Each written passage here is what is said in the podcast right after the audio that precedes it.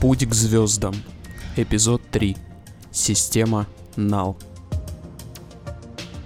Нал — это одна из самых первых систем, нанесенных на звездные карты человечеством. Она была открыта в 2290 году навджампером Антуаном Лебеком. Современный и часто оспариваемый фольклор гласит, что название системы появилось по ошибке, потому что Лебек сказал о системе 0, так как он не нашел в ней на первый взгляд ничего интересного. Нал — это классическая звезда типа Цефеида, желтый супергигант, который периодически увеличивается в размерах на 10-15%. Хотя летать по этой системе легко, природа такого рода звезды делает условия для жизни здесь невероятно трудными.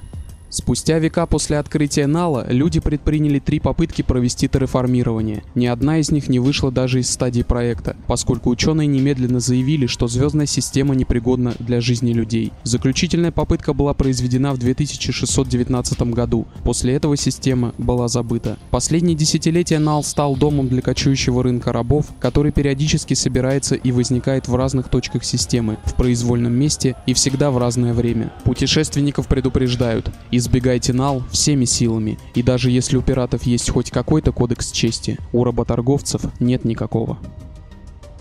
Первые две планеты звездной системы Нал абсолютно непригодны для жизни из-за своей звезды. Нал-1 — это орбитальная мезопланета, которая медленно выжигается во время фазы расширения звезды. Близко приблизиться к Нал-1 для посадки невозможно даже с нынешними технологиями. Нал-2 — это необитаемая железная планета. Хоть она и необычайно огромна для внутренней планеты, ее близость к звезде сводит к нулю любые горные разработки. Недавно поверхность Нал-2 треснула, и теперь планета медленно выделяет газы, состоящие из сгоревшей мантии.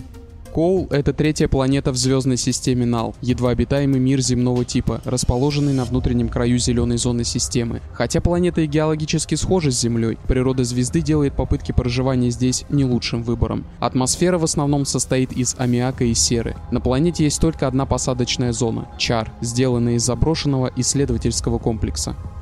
Четвертая планета в этой звездной системе с виду является обычным газовым гигантом. Вся планета находится под действием перманентного электрического шторма, способного мгновенно вывести из строя любой корабль, подлетевший слишком близко. Ближайшие точки Лагранжа Нала-4 замусорены останками корпусов кораблей, которые совершили ошибку, подойдя к планете слишком близко.